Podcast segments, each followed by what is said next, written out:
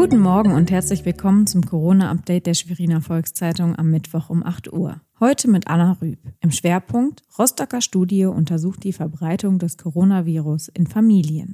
Zunächst die regionalen Entwicklungen im Überblick. Für Frauenhäuser, Schullandheime, Freizeitzentren und andere soziale Einrichtungen spannt die Landesregierung einen millionenschweren Schutzschirm in der Corona-Krise auf. Das Kabinett hat einen Sozialfonds in Höhe von 20 Millionen Euro beschlossen. Dieser ist auch für Sportvereine gültig. Es gibt jedoch verschiedene Förderkategorien. Auf die Fördergelder müssen sich die Interessenten aktiv bewerben. Die Grenze nach Polen bleibt voraussichtlich nur bis zum 3. Mai geschlossen. Die Republik Polen habe bisher keine Verlängerung angekündigt, teilte die Bundespolizeiinspektion mit. Am Wochenende hatte es vom Landkreis Vorpommern-Greifswald geheißen, die verschärften Einreisebedingungen sollten bis Mitte Juni verlängert werden. Mütter als Wächter.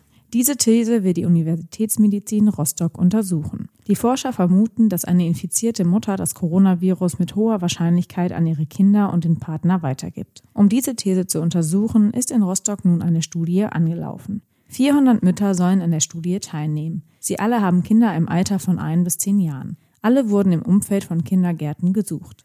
Zunächst würden die Teilnehmer per Rachenabstrichstest auf eine bestehende Infektion untersucht. Dann folge der Test des gleichzeitig abgenommenen Bluts auf das Vorhandensein von Antikörpern.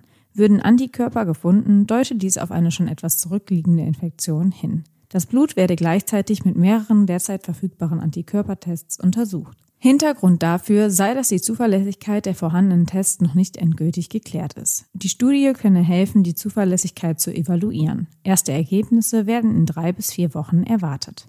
Das war unser tägliches Corona-Update. Sie wollen regelmäßig erfahren, was bei Ihnen in der Region passiert? Dann abonnieren Sie unseren kostenlosen Corona-Newsletter auf svz.de.